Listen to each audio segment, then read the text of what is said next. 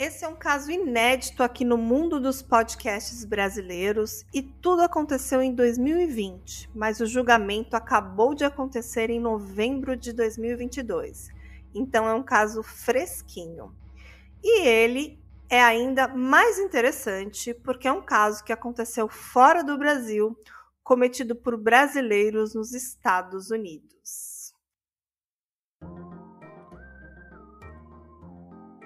Esse é o Drink com Crime, um canal que contamos casos de crimes reais, sempre acompanhados de bons drinks. E esse é o nosso primeiro episódio de 2023, o primeiro da nossa terceira temporada. E é bom demais poder iniciar esse ano com vocês. E para quem ainda não conhece a gente, eu sou a Carla Moraes. E eu sou a Juliana de Viziers. E sejam muito bem-vindos ao nosso drinkzinho. Bom, tudo bem com você, Ju? Tudo bem, Carla. E você? Foi boas Tudo férias? Bem.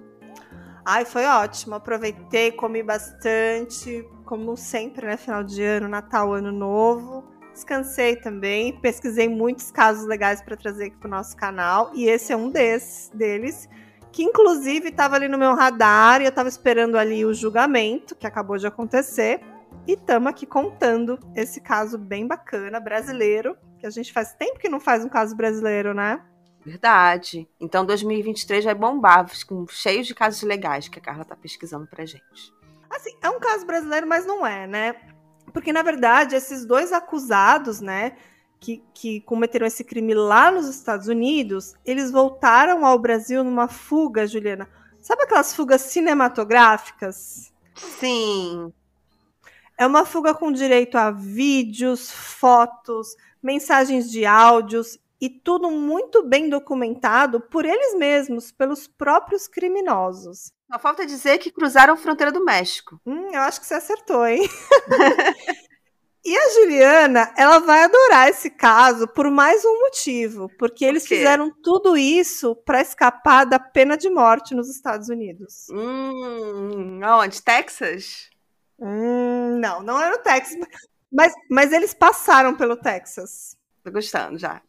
Então vamos lá.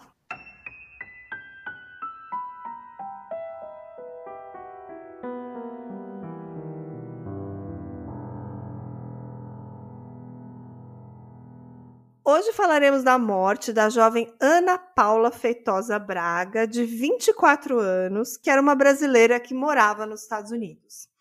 E ela era uma jovem mineira da cidade de Mateus Leme, que é uma cidadezinha a 60 quilômetros de Belo Horizonte, e era filha única da dona Delma e morou toda a sua vida ali na pacata cidade, né, nessa pacata cidade, até ela se casar e ter um bebê.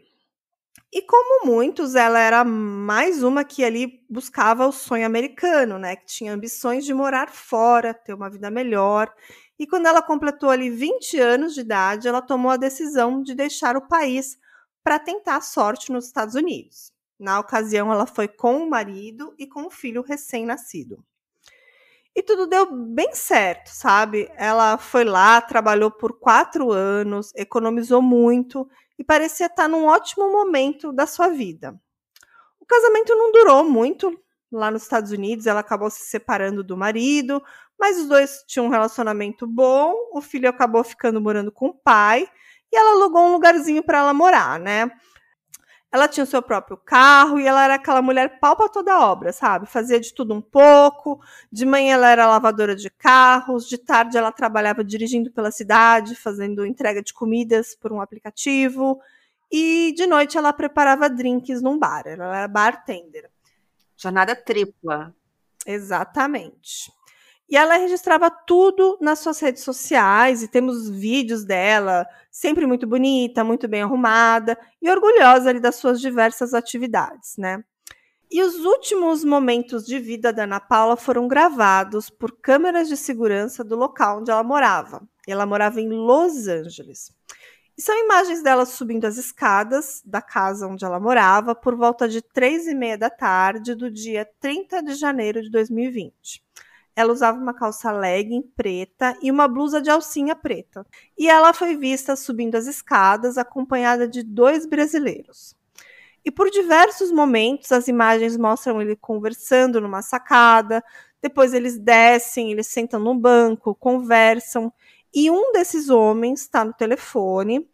E depois, no topo da escada, ela abraça um dos outros, que é o Tiago. Bom, tudo parece muito bem, e depois, mais uma última vez, ela é vista nas câmeras com esses dois homens no topo das escadas, e essas são as suas últimas imagens com vida. Então, nessa casa que ela morava, a Ana Paula ela acolheu esses dois rapazes, que eram dois brasileiros. Eram o Wenderson Júnior da Silva, de 26 anos, e o Tiago Felipe Souza Bragança, de 25 anos. E esses daí a Ana já conhecia de outras ocasiões. Na verdade, a Ana ela era amiga da ex-mulher do Tiago. E parece que eles estavam se mudando de cidade, então eles ficariam alguns dias ali na casa da Ana Paula até eles se arrumarem. E o plano deles era ficarem 15 dias no local, mas com 10 dias que eles estavam hospedados lá, a Ana Paula confidenciou para a mãe, que morava no Brasil, por telefone, que achavam eles um pouco estranhos.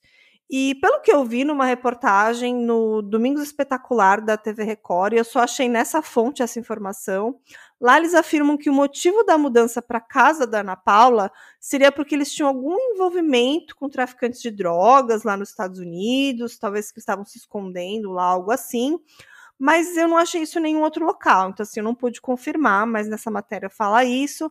Mas, assim, independente do motivo que eles estavam lá na casa da Ana Paula, eles estavam ali para passar alguns dias hospedados e logo ir embora em breve.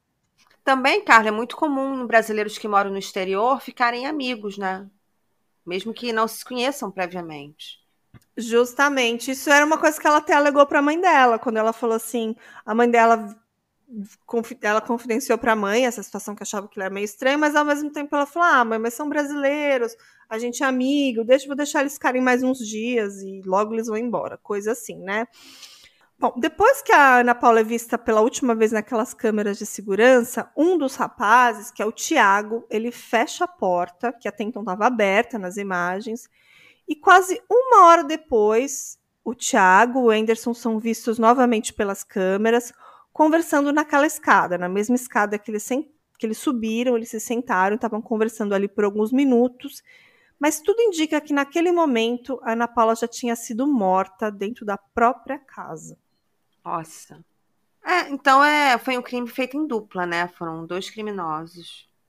Tudo indica que sim, né? Então, assim, como eu falei, muitas das investigações, muitas das informações são extraídas das câmeras de segurança. E o crime teria acontecido por volta de quatro da tarde, ali durante o dia. E quando anoitece, ali por volta de sete da noite, as imagens da câmera mostram que parece ser a fuga dessa dupla de assassinos. As imagens mostram os dois descendo as escadas carregando uma mala.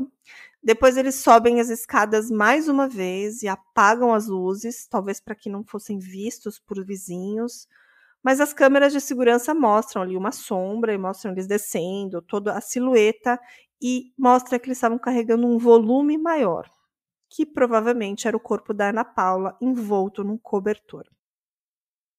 E como eu falei lá no começo do episódio, muito que se sabe do caso foi registrado pelos próprios assassinos. Eles gravaram o local do crime, gravaram a casa bagunçada ali após do crime e depois eles ainda gravaram um vídeo. E nesse vídeo, eu vou colocar aqui agora o áudio e partes dos áudios para vocês ouvirem. O negão tem que limpar esse sangue aqui. Ele fala assim: o negão vai ter que limpar esse sangue aqui, se referindo ao amigo. E também eles fizeram fotos do corpo da Ana Paula, deitada de bruço, com muito sangue ao seu redor, e ela estava envolta num edredom branco. Em algumas matérias falam que era um colchonete branco, mas para mim parece realmente mais um edredom. E ela estava usando a mesma roupa preta vista nas câmeras.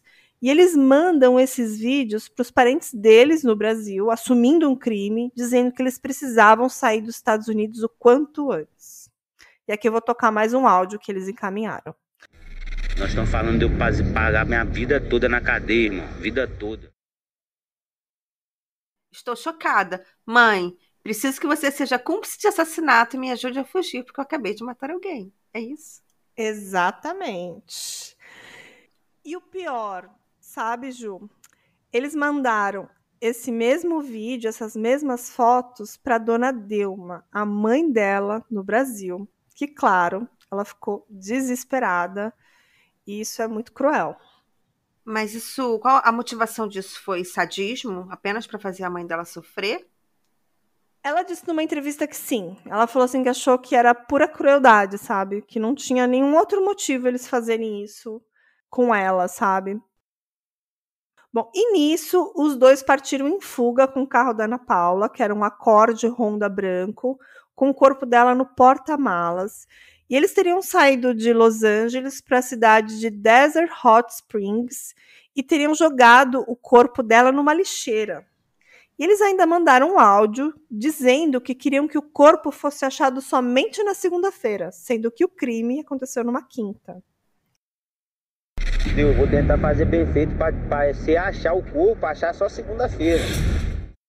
Até esse momento da linha do tempo, ele tinha mandado as fotos para a família dele, pedindo ajuda. A polícia não tinha encontrado o corpo e provavelmente ele não tinha mandado a foto ainda para a mãe dela. Porque até esse momento a polícia não sabia do crime, né? Exatamente. Na verdade, eles estavam em fuga, né? Eles saíram, uhum. foram, foram depois dessas imagens onde eles realmente onde eles dirigiram e tudo mais. Mas assim, é, por vários momentos ele entra em contato com a família dele, sabe? Tipo, ele, o Thiago, que é um deles, ele manda um áudio para um primo dele aqui no Brasil pedindo dinheiro. E eu vou tocar agora esse áudio para vocês. Eu só preciso sair daqui, entendeu? Coisa que eu fiz é coisa séria, mano, coisa séria. É, então, até esse momento, a família dela não sabe que ela tá morta. As pessoas, nem a polícia, nem a família dela. Não, ainda não, porque foi assim. É, a mãe e a Ana Paula se falavam quase que diariamente, sabe, Ju? E assim, Sim. falavam por vários minutos, e eles tinham até um horário que elas combinaram. Tipo, por, por volta de uma da tarde a gente se fala todos os dias, e era sempre assim. Só que naquele dia elas não se falaram e a mãe ficou preocupada, tentou entrar em contato com a filha por aplicativos, depois tentou telefonar e nada. E ela ficou muito preocupada. A mãe no falou, Brasil. Isso, a mãe estava aqui no Brasil. Só que a mãe, ela tem uma filha de criação que também mora lá nos Estados Unidos, que é uma pessoa um pouco mais velha do que a Ana Paula. E ela entrou em contato com essa pessoa e falou: ó, dá uma passada lá na Ana Paula, porque tem alguma coisa muito estranha. Porque eu tô tentando ligar, ela não me responde, eu não tenho notícias dela. E nisso, essa pessoa foi até lá, tentou entrar em contato com ela, tentou entrar na casa, não conseguiu, e aí sim entrou, as, entrou em contato com as autoridades lá nos Estados Unidos, tá? E nesse intervalo que ela percebeu que algo já estava bem, bem errado, logo em seguida ela recebeu essa mensagem com a foto do corpo da própria filha, que deve ter sido uma cena Nossa, terrível, que baque, né? né? Pois é. E durante a fuga, Juliana, eles ainda usaram o telefone da vítima entraram na conta bancária dela e pegaram dinheiro para custear a fuga. E eles ainda mandaram um áudio se gabando disso para os parentes aqui no Brasil. Caramba! Deus! Quem era a família dessas pessoas? Era o PCC? Alguma organização criminosa? Não sei, porque. Como assim? Pois é. Eu vou tocar agora o áudio que eles mandaram. Eu matei ela e ainda tô com o telefone da mulher, né? E a dupla seguiu viagem em fuga em direção ao Brasil, até porque a nossa host, a Juliana, já deve saber que um crime como esse na Califórnia certamente receberia prisão perpétua ou até mesmo a pena de morte. É, sendo que na Califórnia não executam ninguém há mais de 20 anos, eles só condenam. Hum, é, mas existe essa pena, né? Quem sabe?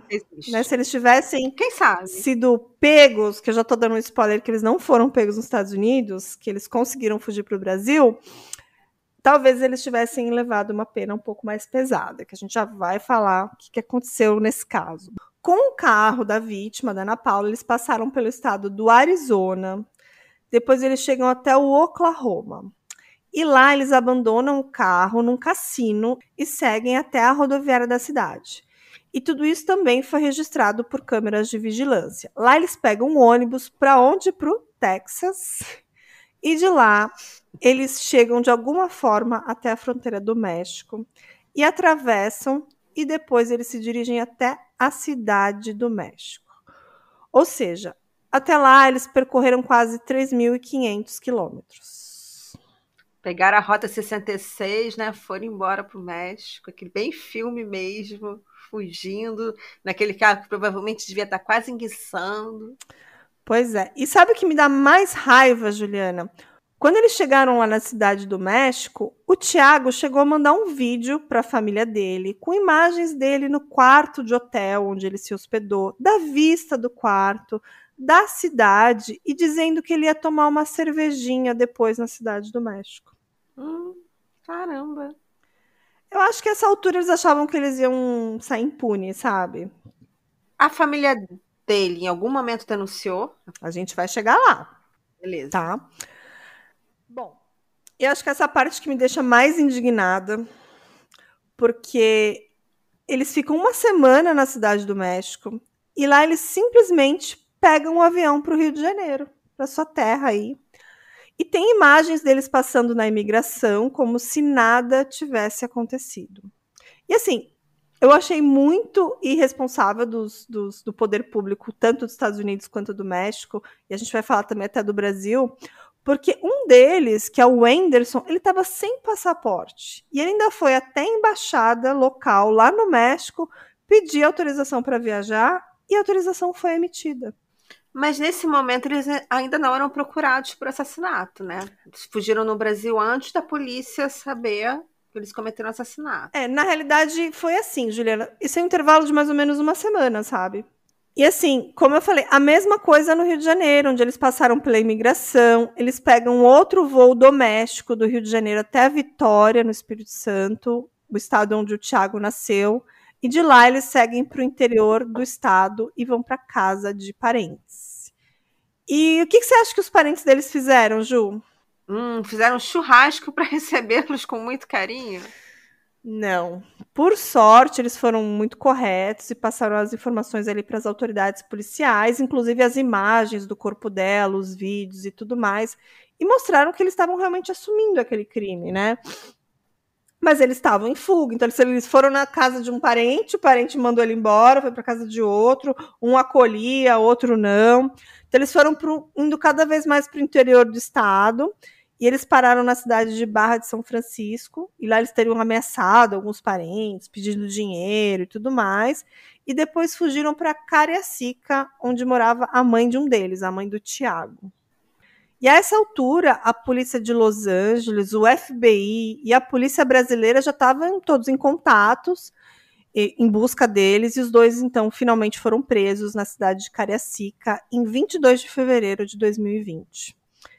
E o julgamento aconteceu no Brasil agora em novembro de 2022, quase três anos após o crime.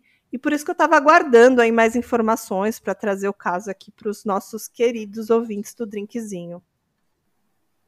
E assim, Ju, os dois culpados eles não podem ser extraditados para os Estados Unidos por algum motivo aí, por alguma lei, assim, um acordo entre os dois países, é, eles são brasileiros, eles não podem ser julgados lá nos Estados Unidos, apenas aqui, e assim aconteceu, eles foram julgados, e se eles tivessem sido presos e julgados lá, existia, como a gente falou, a chance de pena de morte, e a chance de prisão perpétua era bem real, e depois de quase três anos que eles foram aqui finalmente julgados e presos aqui no Brasil.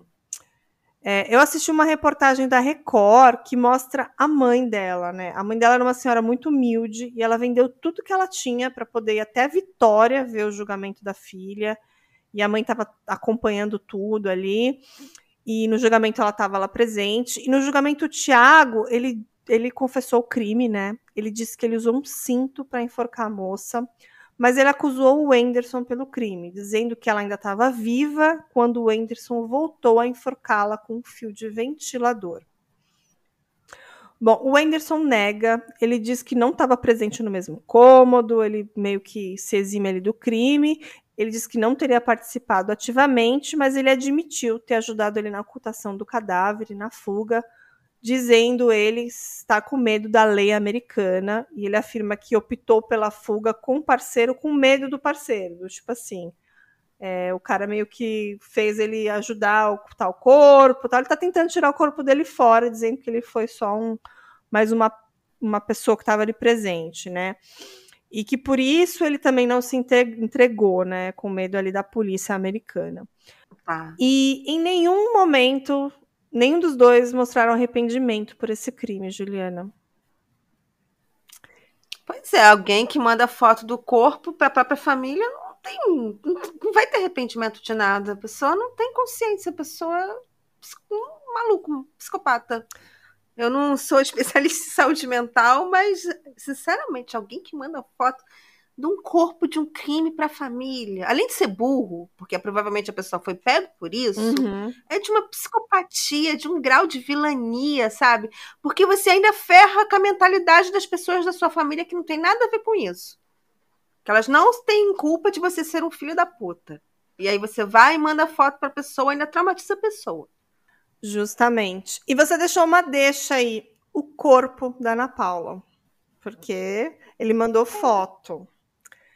Mas o corpo da Ana Paula nunca foi encontrado. Porque eles afirmam ter jogado o corpo dela numa lixeira, mas não tem nenhuma comprovação desse fato. E eu acho bem bizarra essa história ali de um corpo jogado numa lixeira que simplesmente desaparece, né? Mas depois tem algumas teorias sobre isso. E sobre a motivação do crime, durante o julgamento eles deram várias versões diferentes da possível motivação do crime. É, um deles disse que ela negou uma relação sexual e que o outro teria matado. Já o outro dizia que ela tinha uma relação amorosa com o outro, um relacionamento, e que ele então a teria matado, ele apenas estava ali presente. Mas assim, depois de ser preso, um deles, o Tiago, que parecia que era mais próximo a ela, falou que eles estavam usando drogas no dia do crime e que agiram para se defender porque a Ana Paula estaria com uma faca. Hey, você se interessa por crimes reais, serial killers, coisas macabras e tem um senso de humor um tanto quanto sórdido? Se sim, você não está sozinho. Se você precisa de um lugar recheado de pessoas como você, venha conhecer o podcast Pátria Amada Criminal. Todas as semanas tentamos entender o pior da humanidade. Nesse processo, a gente ri, chora, fica brava, fofoca, porque afinal de contas é assim que a gente fala quando está entre amigos. Suas novas melhores amigas trevosas estão aqui, no Pátria Amada Criminal. Aquela típica desculpa, né? Nessas situações. Mas claro que o júri não acreditou em nada disso e condenou os dois à prisão, a pena de 37 anos de prisão aqui no Brasil. A mesma sentença para ambos. E também teve a presença de dois americanos aqui no Brasil durante esse julgamento, que foram testemunhas. Um deles era um policial de Los Angeles e um agente do FBI que trabalhou ali nas investigações, né, das pistas deles lá pelos Estados Unidos, coletando imagens de câmera e tudo mais. Então, assim, a fuga deles é bem documentada, mas eles perderam o timing, né? Eles conseguiram isso semanas depois, mas tem tudo bem documentado. E pela sentença, eles foram condenados por homicídio com três qualificadoras: é motivo fútil, asfixia e recurso que impossibilitou a defesa da vítima. E também ocultação de cadáver e furto do carro, eles roubaram o carro dela, o celular e dinheiro da vítima. E com duas qualificadoras, que foi o abuso de confiança e o concurso de pessoas, que é que os dois agiram juntos. E eu acho que o pior de tudo dessa história, né, Juliana, é que a mãe dela não pôde nem enterrar a filha, né? Sim, com certeza. É, é o segundo crime, né? Que é a ocultação de cadáver. Sim. Esconderam o, o cadáver. Então, assim, teve o julgamento agora em novembro de 2022 e numa reportagem a mãe da vítima, ela disse que ficou satisfeita com a sentença, mas ela disse assim: "Eu queria que fosse maior a sentença, mas eu estou satisfeita. Espero que eles fiquem presos por um bom tempo. Foram momentos de muita emoção. Não vou conseguir enterrar a minha filha, mas eles vão pagar. Estou sentindo um alívio grande por ter uma sentença favorável e vou conseguir descansar um pouco. E esse é um caso interessante, como eu falei lá no começo, porque teve o envolvimento de dois países, teve uma cooperação internacional, a Polícia Federal Brasileira trabalhou no caso, teve um acordo de assistência jurídico-penal que foi firmado ali entre o Brasil e os Estados Unidos, que existe é o Mutual Legal Assistance Treaty, que é o MLAT. E também teve a participação da Polícia Capixaba no contexto dessas prisões, né? Então foi um caso bem amplo, bem complexo, mas que teve sucesso na prisão dos dois. E assim, falando de novo sobre o corpo, né, os dois relataram em depoimento terem jogado numa lixeira do cassino, mas ele nunca foi encontrado. E as investigações lá nos Estados Unidos apontam que ele que pode ter sido queimado junto com esse lixo, pode ser que esse corpo foi queimado em algum momento, não propositalmente, né, talvez por pessoas lá do, do próprio cassino, ou pode ser que isso está em algum lixão da região.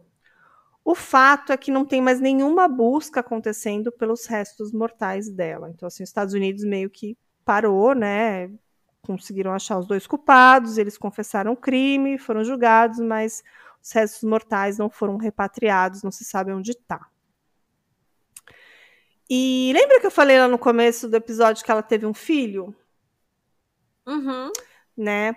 Eu encontrei fotos dele, eu sei até o nome dele, eu não vou, não convém citar, né? Porque é uma criança agora de uns seis anos, mas eu queria saber onde ele estava no momento do crime, né? E eu não encontrei muita informação, mas eu acredito que ele devia estar com o pai, porque ele morava com o pai. O que eu sei é que ele não estava na casa, isso já é muito bom, já é um alívio. E, e é muito triste porque essa criança, ela tem uns seis anos, mais ou menos. Ela morava lá com a mãe. Ela nunca conheceu a avó, porque ela foi para lá recém-nascida, então ela não teve contato com a avó, né? A avó sonhava em conhecer esse neto e ela não teve essa oportunidade, porque ela também não tem condição. A gente vai falar um pouquinho mais disso. E depois da morte da, da Ana Paula, acabou que a avó perdeu muito contato com esse neto, né? Infelizmente. Bom, e a Ana Paula era filha única da Dona Delma. E ela que ajudava a mãe financeiramente, porque ela é uma senhora aposentada por invalidez e vive com auxílio do governo, que é muito pouco. Então, depois da perda da filha, a situação dela ficou bem ruim, né? E elas não se viam desde 2015, porque esse caso aconteceu em 2020 e ela já morava lá há algum tempo. Mas elas queriam muito se reencontrar, sabe? Inclusive, ela tinha alugado essa casa, que ela estava morando sozinha, e nessa casa tinha um quarto extra, que ela dizia que é o quarto onde a mãe dela iria dormir quando a mãe fosse visitá-la. Então, assim, ela estava planejando que a mãe finalmente fosse lá, conhecer o neto, conhecer onde ela mora. E esse foi o quarto que ela alugou para os dois rapazes, que ficariam lá esses 15 dias que iriam tirar sua vida. Uhum triste, né? Muito triste essa história. Um, uma, é uma história cheia de sonhos de uma pessoa que foi para os Estados Unidos buscando uma vida melhor, mas que só encontrou a tragédia graças a dois desgraçados que só estavam lá para atrapalhar a vida de todo mundo. Pois é. E assim, a Ana Paula, apesar de ficar anos sem ver a mãe, elas se falavam diariamente, às vezes por horas. E ela vivia contando para mim como era a vida dela nos Estados Unidos. Ela mandava vídeo, ela mandava como que era a rotina dela? Ela postava nas redes sociais, tem vídeos dela dirigindo o carro, ela trabalhando de bartender. E eu vou postar algumas imagens e, e, e fatos lá no nosso Instagram, que é o arroba drink com crime. Bom, e naquele dia, né, no dia do crime, no dia 30 de janeiro, a dona Delma ligou várias vezes para a filha, ela não atendia, e foi ali que ela percebeu que algo estava errado. Como eu falei, a filha dela de criação, que morava lá nos Estados Unidos, chamou a polícia e logo depois, um tempo depois, a polícia chegou no local e ela viu a cena do crime. Tinha sangue, eles deixaram tudo para trás, meio que sem esconder nada, sabe? Tipo, eles nem limparam o lugar, eles meio que colocaram o corpo dela e já saíram em fuga, isso na mesma noite, no mesmo dia. Mas quando isso aconteceu, quando a polícia finalmente foi lá, né, eles já estavam muito longe dali, e a polícia conseguiu ali recolher as imagens da câmera de segurança que, que embasou aí toda essa história. É, tem umas matérias que eu li que tem um conflito de informação que eu vou falar aqui, porque eu não sei qual é o certo, né? Tem matérias que falam que eles roubaram dinheiro da conta bancária dela. Mas tem outros locais que dizem que ela, por ser uma imigrante ilegal, então isso é importante vocês saberem, ela estava lá ilegalmente, ela não tinha conta em banco. Então eles teriam pego o dinheiro que ela guardava na própria casa, que a mãe disse ser em um par de botas. Mas assim, independente se roubaram dinheiro do banco ou das botas, eles levaram as economias dela.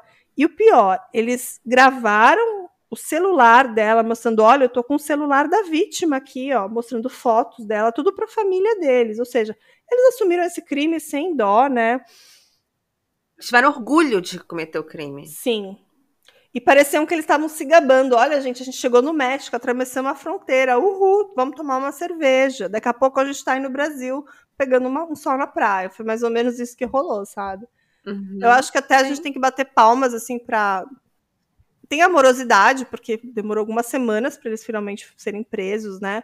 Mas teve uma cooperação ali. Eles conseguiram e todos os traços, todos os passos dele foram, foram rastreados, até porque eles estavam com uhum. celular, estavam mostrando, e eles foram presos aqui no Brasil, né? E vamos falar um pouco da vida da Ana Paula, né? Você falou que ela parecia ser uma garota bem batalhadora, e realmente ela era, né? E ela teve uma infância um pouco complicada aqui no Brasil, porque ela nasceu de fruto de um relacionamento rápido na dona Delma com um rapaz, e quando ela descobriu que ela estava grávida, ela também descobriu que o homem era casado. Uhum. E ela nunca reconheceu a filha, então ela não teve pai, né? E a dona Delma depois se casou de novo, é, ela teve uma figura de um pai ali, e a relação durou por 12 anos, até que a dona Delma descobriu que ele também tinha uma outra família, que ele era uma pessoa ali que era caminhoneiro, então ele passava muitos dias nas estradas, então ela acabou descobrindo isso, se separou dele. E foi mais ou menos nessa época que, a, um pouco depois que a filha foi embora para os Estados Unidos, e a filha era um motivo de orgulho para ela, que era filha única, né? E a filha dela foi para lá, ela trabalhou inclusive como faxineira, né? Então agora ela já estava super bem, ela tinha um carro, ela tinha empregos que a sustentavam. Ela estava assim numa fase bem boa da vida quando ela infelizmente aí foi morta, né? Tava ali no seu melhor momento e as redes sociais dela são muito bacanas, ela era muito bonita, ela estava sempre dançando, tatuada, cabelo bonito, maquiada. E tem várias fotos dela com o filho, que é muito triste, elas na, ela na praia com o filho, passeando. E apesar do filho morar com o pai, né, que eles eram separados, mas ele morava lá nos Estados Unidos, então ela tinha muito contato com o filho, era uma mãe muito presente, né? E é uma pena que esse caso tenha tido esse desfecho horrível, né? A dona Delma é uma pessoa extremamente humilde. Ela vendeu seus bens para poder participar do, do, julgamento. Ela nunca teve a oportunidade de visitar os Estados Unidos para conhecer o neto. E até vi umas críticas na rede social. Você fala, pô, ela, o pai do menino mora nos Estados Unidos, ganha bem, e a avó dele vive na miséria aqui no Brasil, sabe? Ela teve que morar alguns momentos até na rua Parece que ela foi acolhida por uns ciganos. Então, ela teve uma vida bem ruim aqui no Brasil, uma senhorinha bem, bem humilde, bem sofrida. bem sofrida e perdeu sua filha, que era o seu alicerce, e era sua fonte de renda, de certa forma. Acho que é muito comum isso, a pessoa vai uhum. para lá e manda dinheiro para quem está aqui, né? E a Ana Paula era esse tipo de pessoa. É um caso triste. São as várias vítimas, né, da mesma história. A mãe também foi uma grande vítima. Sim, a mãe também foi uma grande vítima, né, de dois dois homens que a abandonaram, né? E a Ana Paula, assim, também foi, foi vítima de, de homens que, no caso, esse é um caso, é um crime de feminicídio. Eu acho que nos Estados Unidos não existe essa terminologia, existe? Eu saiba, não. É. Não, é, é da legislação brasileira, né? Foi um termo criado dentro da nossa legislação. Uhum. Que era muito comum esse tipo de crime no Brasil. Sim, ainda é, infelizmente. Ainda é, né? Oi, pessoal, tudo bom? Ó, eu tô aqui fazendo uma pausa aqui no nosso episódio para dizer que a gente vai ter uma parte 2 do caso da Ana Paula, com a participação da dona Delma, que é a mãe dela, e também da Sandra, que é uma advogada que mora nos Estados Unidos. Ela também vai participar de um episódio com a gente, muito em breve. Então, vou deixar aqui agora um áudio da dona Delma, da mãe da Ana Paula, para incluir aqui nesse episódio e vocês fiquem de olho que a gente vai anunciar quando vai sair essa parte 2. A Ana Paula era filha única, ela era meu porto seguro, ela era mais que uma filha, é uma pessoa maravilhosa, gostava muito de viver, então assim, gostava muito da vida, tinha muitos planos para o futuro dela e ela estava no no melhor momento da vida dela. Ela tinha conseguido alugar o apartamento dela, ela ia me levar para perto dela, ela ia entrar na justiça para ganhar a guarda do filho dela. Ela estava no melhor momento da vida dela, ela era uma pessoa maravilhosa. Para ela, todo mundo era amigo. Ela era muito inocente, ela não tinha maldade com ninguém, com ninguém mesmo. Ela era uma pessoa sem maldade. E A bondade dela levou ela à morte. Então, continuando o caso de hoje. E eu vou falar as fontes desse caso, né? Um caso que teve uma bastante repercussão no Brasil, até, assim, nas, nas redes de TV, principalmente. Mas, assim, nos mundos de podcasts que eu pesquisei, eu acho que o Drinkzinho é o pioneiro aqui que está contando esse caso. É, tem algumas coisas no YouTube que eu andei pesquisando, mas nada muito completo. Então, eu usei como fontes o Domingo Espetacular da Record, a CNN Brasil, o site Barra, o G1, a Gazeta e um canal do YouTube que se chama Investigação e Lei TV, que é um canal interessante que a pessoa que é apresentadora, ela teve tem um contato, conhece a dona Delma, então ela deu esses detalhes que eu estou te falando a respeito da vida pessoal dela, de ter que vender. Então eu peguei desse site essas informações que eu não achei em nenhuma outra fonte oficial. E os áudios que eu coloquei nesse episódio de hoje, eu retirei daquela reportagem do domingo espetacular da Rede Record. Então é isso, gente. É um caso triste, mas é um caso que eu acho que tem que ser trazido para cá, como vários outros. Eu gosto de trazer casos que envolvem brasileiros, né? Acho que a gente conta muito caso lá fora. E a gente vê também essa disparidade entre a nossa lei e a lei de lá, né? Sendo que aqui eles vão ficar eles vão tiveram uma pena de 37 anos, mas eles não vão passar muito mais. Provavelmente não vão passar todo esse tempo na prisão. Eles podem recorrer, como eles estão recorrendo. Um deles, inclusive, alega que ele não matou, então ele está tentando recorrer essa pena, porque os dois tiveram a mesma pena, né?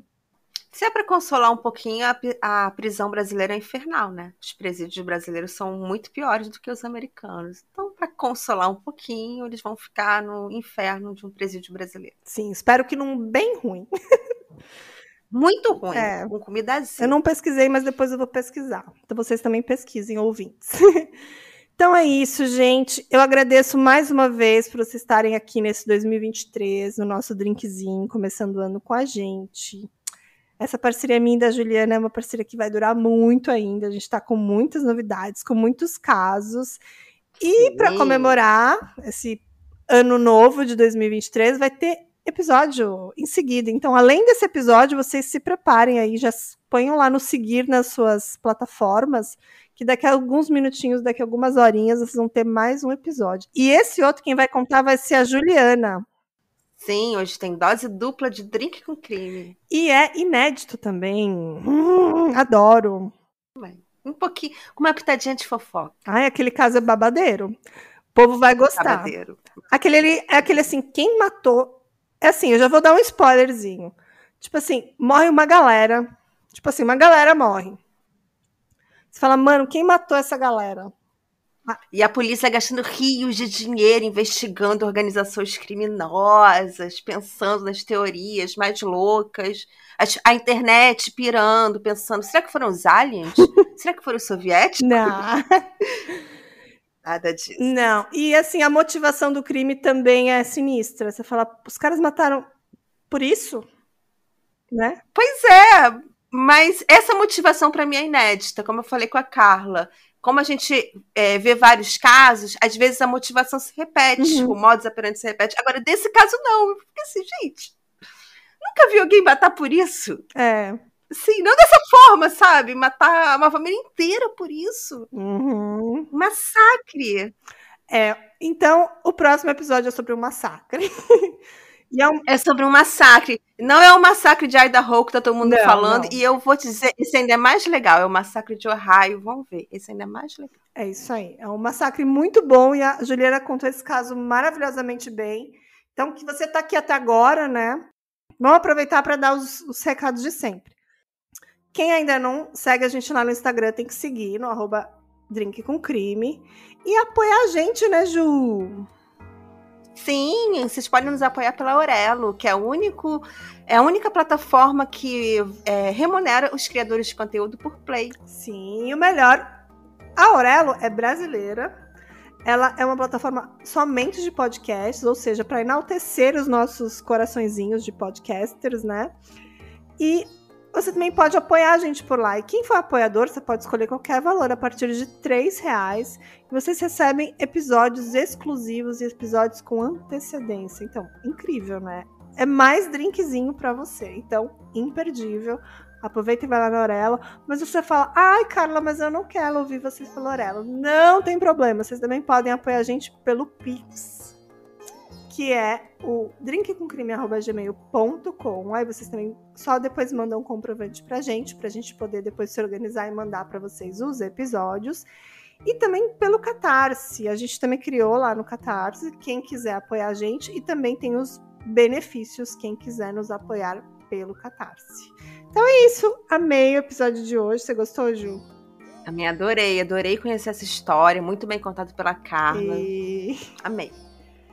Então a gente se vê logo logo, porque já já tem episódio novo. E para quem não sabe, a gente tem episódio toda terça-feira.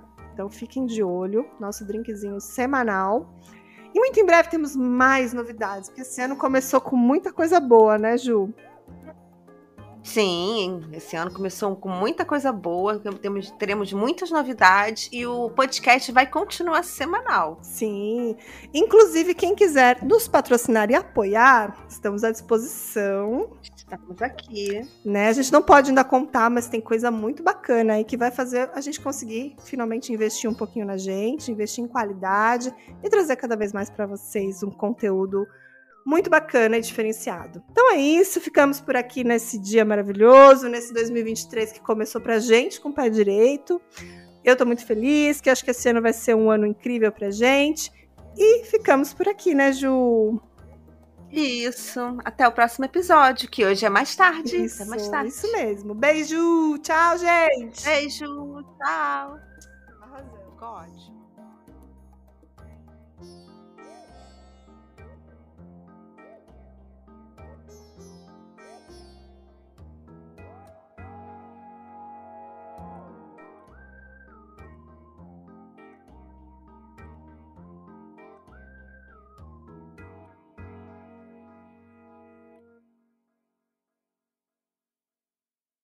Hey, você se interessa por crimes reais, serial killers, coisas macabras e tem um senso de humor um tanto quanto sórdido? Se sim, você não está sozinho. Se você precisa de um lugar recheado de pessoas como você, venha conhecer o podcast Pátria Amada Criminal. Todas as semanas tentamos entender o pior da humanidade. Nesse processo, a gente ri, chora, fica brava, fofoca, porque afinal de contas é assim que a gente fala quando está entre amigos. Suas novas melhores amigas trevosas estão aqui no Pátria Amada Criminal.